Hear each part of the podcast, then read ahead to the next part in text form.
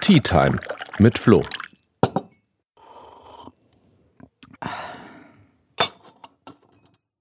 Herzlich willkommen zur zweiten Tea Time mit Flo.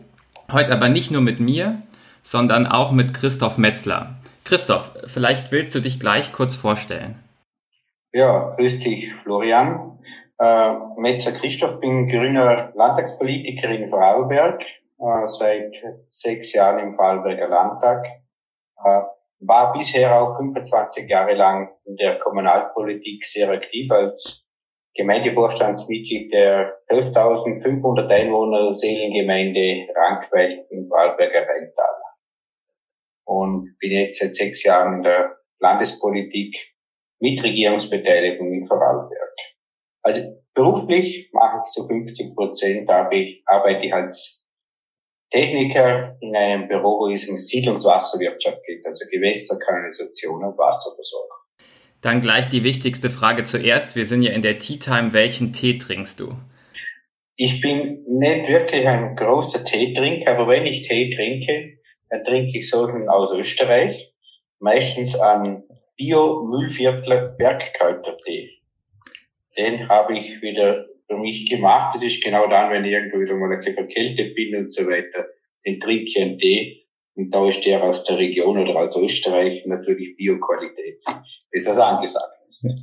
Das ist natürlich durch und durch grün. Ich habe heute äh, Grey, also Schwarztee, ein bisschen aromatisiert mit Zitrusaroma, ein guter Wachmacher für den Nachmittag, wenn man eine lange Woche hinter sich hatte.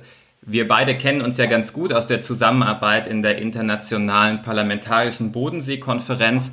Das ist eine Konferenz, in der Abgeordnete aus äh, Vorarlberg, Bayern, Baden-Württemberg, Liechtenstein und einer ganzen Reihe von Schweizer Kantonen zusammenkommen, um grenzüberschreitend die Arbeit zu koordinieren. Ich sage immer ganz gern, das ist so Europapolitik zum Anfassen, weil wir uns darum kümmern, dass da Europa im Kleinen funktioniert. Und das wichtigste Thema bei unserer letzten Tagung, die ja am Donnerstag und Freitag war, war natürlich der grenzüberschreitende Umgang mit Corona. Und Corona, das ist eine Herausforderung, ähm, die haben wir in Bayern, die habt ihr in Österreich, die haben wir eigentlich überall in Europa.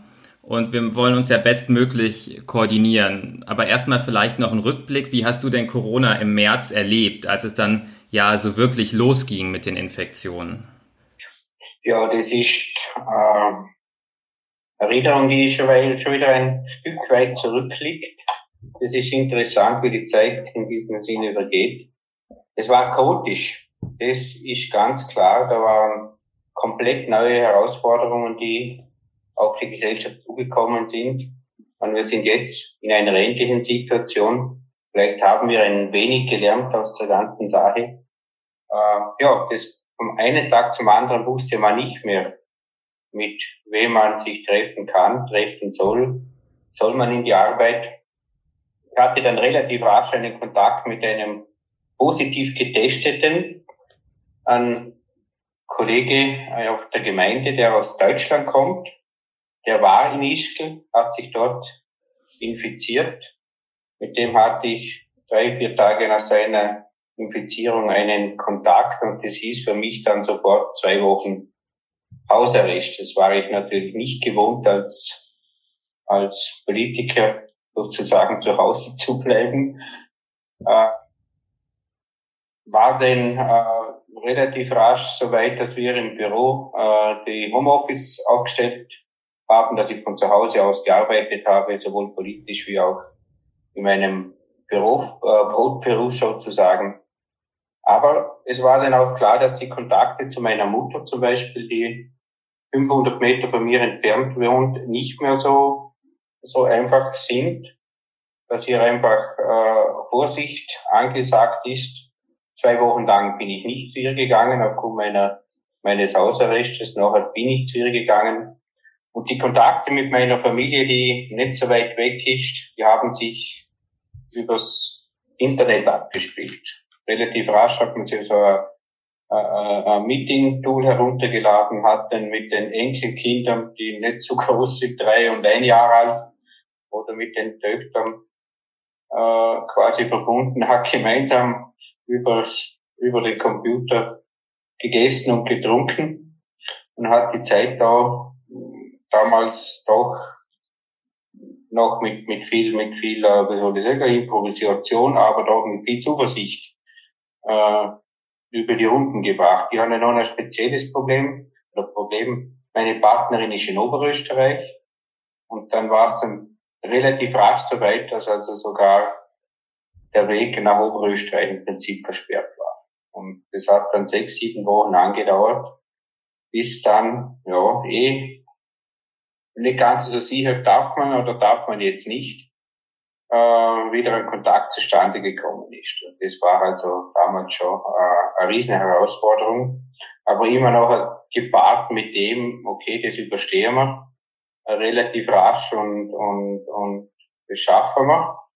Und danach geht's wieder normal weiter. Und wie man, wie es jetzt ausschaut, ist diese Zuversicht von damals nicht mehr ganz so angebracht.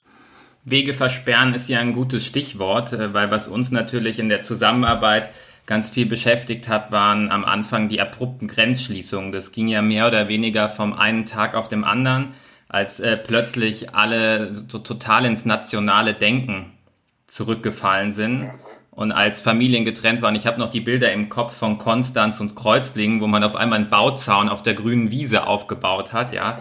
Im ich sage 35. Jubiläumsjahr von Schengen auf einmal nicht mehr möglich, ähm, quasi durch eine Stadt zu gehen, die, die da zusammengewachsen ist. Das hat, das hat mich beschäftigt, das hat ganz viele Familien und Paare beschäftigt, die sich auf einmal nicht mehr sehen konnten.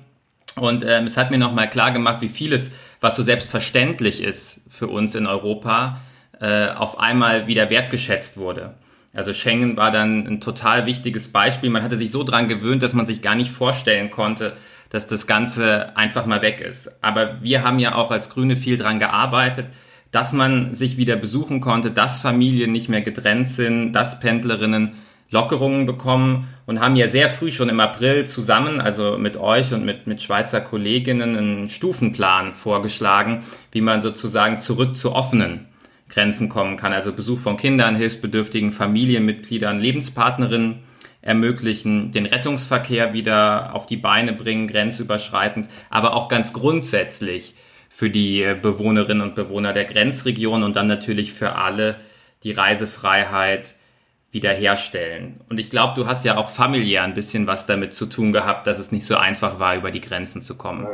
Ich, meine, ich wohne da direkt in der, in der Grenzregion, also fünf Kilometer von mir weg. Ich sehe jetzt von mir die Schweizer Berge, ist die Schweizer Grenze. Äh, in die eine Richtung nicht weit weg ist Bregenz und die Grenze nach Deutschland. Und bei uns ist ein Grenzübertritt in die Schweiz, das war nachher, das ist Normalität, seit ich auf der Welt bin.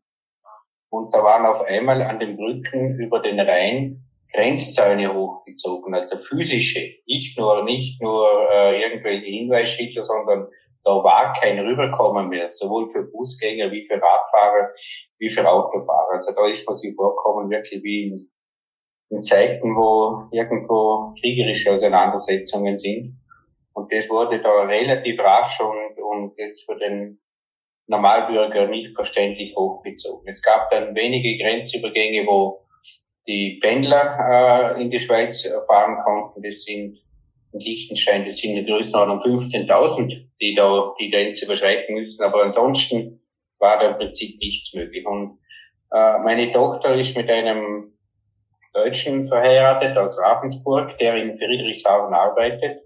Seine Eltern wohnen noch in Ravensburg und da war dann kein Kontakt mehr möglich zwischen meiner Tochter, meinem Schwiegersohn und den Eltern in, in, in, in, in, über der bayerischen Grenze. Hart kontrolliert, die Grenze in Lindau, äh, in Unterhochsteg, als auch die kleinen Grenzen. Da ist man sich nicht gut vorgekommen, wenn man da quasi nur, nur irgendwo dran gedacht hat, jetzt gehe ich über diese Grenze.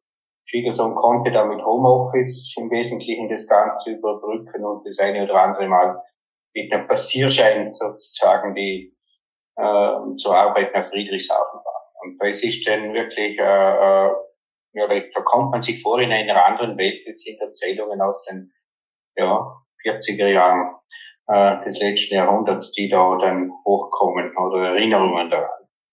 Und äh, gerade auch diese diese ganz persönlichen Geschichten, wo Leute sich kennen. Ich habe einen Nachbar da, der ist mit einer Schweizerin äh, als hat eine Schweizerin als Partnerin. Der hat ja auch über Wochen nicht gesehen oder hat nicht gesehen über über auch Bauzäune, die an der äh, grünen Grenze zwischen Rhein und äh, aufgestellt wurden über gewisse Distanzen. Also dass man da dann wirklich so Menschen direkt trennt, das, das war ein, ein, ein Wahnsinn. Und das hat auch den unser politisch dahin gebracht, hier ganz klar zu sagen, so geht das nicht. So kann man nicht äh, äh eine Pandemie bekämpfen, indem man die Menschen sozusagen auseinanderdrückt, mitten in Europa. Ja, wir hatten ja da mit den Schweizern zusammen auch eine Pressekonferenz auf die Beine gestellt. Ich glaube, das war ein total tolles Zeichen, dass man gezeigt hat, dass Länd ja, Politikerinnen da tatsächlich aus drei Ländern an einem Strang ziehen. Um zum Passierschein wollte ich auch gerne noch was sagen, weil das hat mich ja tatsächlich bis zum Schluss aufgeregt, ähm, dass vor allem für Lebenspaar, also Partnerinnen und Partner, ähm, der Trauschein auf einmal wieder zum Passierschein geworden ist, weil ja gerade die nicht verheirateten Paare es bis zuletzt auch ganz schwer hatten, vor allem auch nach Deutschland zu kommen und äh, wo die CSU, die führt ja bei uns das äh, Bundesinnenministerium, einfach die Lebensrealität von so vielen Menschen bis zum Schluss nicht anerkannt hat. Das hat mich also wirklich persönlich geärgert. Aber Gott sei Dank hat sich ja dann über den Sommer die Lage wieder beruhigt. Ich war sogar zweimal drüben bei euch zum Bergurlaub, einmal im Kaisergebirge und einmal nicht so weit weg äh, von Vorarlberg im Ötztal in Tirol. Aber gerade verschärft sich natürlich ähm, die Situation wieder von Tag zu Tag. Das ist äh, aber nicht nur bei euch so, sondern auch wir in Bayern haben mittlerweile Stand heute 20 Landkreise beziehungsweise größere Städte, die den ähm, Wert, also diesen Inzidenzwert von 50 Neuinfektionen in den letzten sieben Tagen je 100.000 Einwohner überschreiten. Und es ist natürlich bei so einer Entwicklung total wichtig, dass wir alle unseren Beitrag zur Eindämmung der Infektion leisten, also Abstand halten, Hygieneregeln beachten, Mund-Nase-Bedeckung tragen, wo es eng wird, wo sich viele Menschen aufhalten und in geschlossenen Räumen natürlich regelmäßig lüften. Aber wie ist ein bisschen genauer bei euch gerade die Lage in Vorarlberg? Ja, wir sind, wir sind also wirklich zu einem ja, Problem Land geworden, das kann man ganz klar sagen. Man, wir waren immer sehr optimistisch, dass wir das quasi unter Kontrolle bringen und unter, unter Kontrolle haben, aber die Zahlen sind dann doch äh, die letzten vier, fünf Wochen laufend gestiegen. Da war, da war dann das erste Mal, wo wir über diese 50 äh, gekommen sind und Deutschland quasi uns als Risikogebiet äh, benannt hat. Und man hat eine rasch Maßnahmen gesetzt, man hat die Sperrstunde auf 10 Uhr gelegt. Bei uns die Maskenpflicht ist, man zumindest was, was, was öffentlicher Verkehr und so weiter anlangt, quasi das ganze Jahr über äh, akzeptiert und wurde auch so gehandhabt. Ähm, dann kam die Maskenpflicht in den, in den Lebensmittelgeschäften und dann jetzt mittlerweile in allen Geschäften. Aber die Zahl ist trotzdem weiter gestiegen. Wir liegen jetzt bei Größenordnung 100 130, 140 äh, in Vorarlberg. Es gibt ja andere Regionen in Österreich, wo da nochmal viel stärker sind.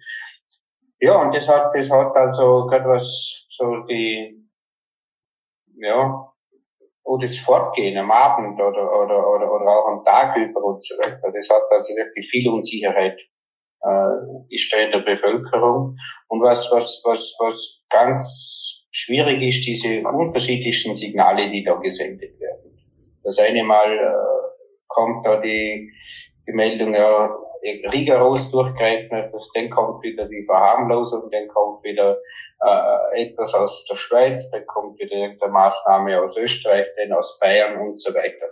Und das wäre ein großes Anliegen meinerseits, dass man da äh, nicht Grenzen äh, für diese Maßnahmen sozusagen heranzieht, sondern dass wirklich ein koordiniertes Vorgehen äh, in Europa passiert, in, in Mitteleuropa. Also mit der Maskenpflicht, glaube ich, sollte man sich mittlerweile einig sein, mit, mit allenfalls einer Sperrstunde, die dann halt nicht überschritten werden soll oder irgendwelche Geschichten beim Einkaufen und so weiter. Und dass große, größere Festivitäten momentan nicht stattfinden können, mit diesem, mit dem müssen wir uns abnehmen.